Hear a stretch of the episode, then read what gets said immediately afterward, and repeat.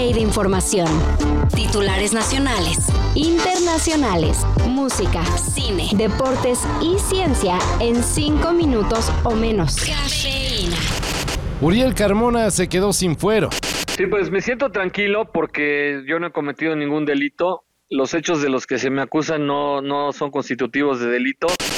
Al polémico fiscal de Morelos le fue quitada la inmunidad de su cargo por la Cámara de Diputados, lo cual quiere decir que ya puede ser detenido y juzgado por los delitos que se le imputan, especialmente uso indebido del servicio público. ¿Ya así de sencillo? Bueno.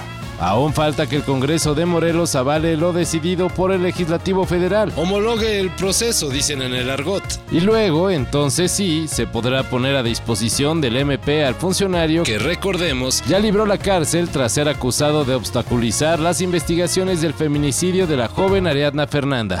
Yo he mantenido la disciplina de no, de no politizar mi, mi actuación, de no meterme en el campo de lo político, conseguirme nada más a defenderme con la ley en la mano. El frío ha estado duro, muy duro, pero no como para que haya una cristalización térmica de los pulmones, como advierte un muy peculiar mensaje que se ha difundido en grupos de WhatsApp. En dicho mensaje se indica que por las bajas temperaturas se ha accionado la alerta roja en diversos estados de la República y se pide a la gente evitar salir a partir de las 23 horas y hasta el día siguiente, ya que se presentará un raro fenómeno conocido como cristalización térmica de la atmósfera, la cual al ser aspirada congelará los pulmones de los incautos. Y bueno, nos pusimos a investigar y llegamos a la conclusión de que esto es pura mierda. Ustedes salgan sin broncas a sus posadas, pero eso sí, bien abrigados. Los de la NFL no se van a estar esperando a ver a qué hora se les ocurre a los encargados del Estadio Azteca a realizar las supuestas remodelaciones anunciadas desde hace varios meses, las cuales todavía ni siquiera han iniciado, por cierto. Así que ya tienen un nuevo destino de sus partidos internacionales. Sao Paulo. Meus amigos, o quanto eu sonhei em falar essas palavras que eu vou dizer agora, e eu digo elas com muito, muito orgulho. Vai ter um jogo da NFL no Brasil em 2024. Será el 2024 cuando la NFL llegue por primera vez a un estadio de Sudamérica con un partido de temporada regular. Y con esto Brasil se agrega como sede internacional de un partido oficial junto a Canadá, Reino Unido y Alemania. Y para 2025 se habla de España, con un juego que podría celebrarse en el estadio del Real Madrid.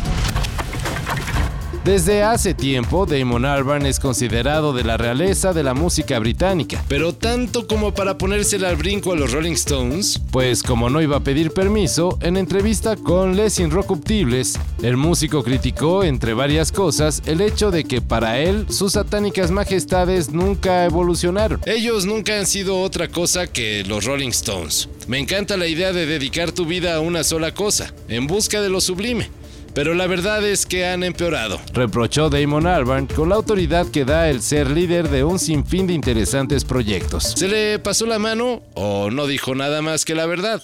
Eso se los dejamos a ustedes. The number one thing I, Mick Jagger, have learned after 50 years in rock and roll. You start out playing rock and roll so you can have sex and do drugs. But you end up doing drugs so you can still play rock and roll and have sex. Yeah.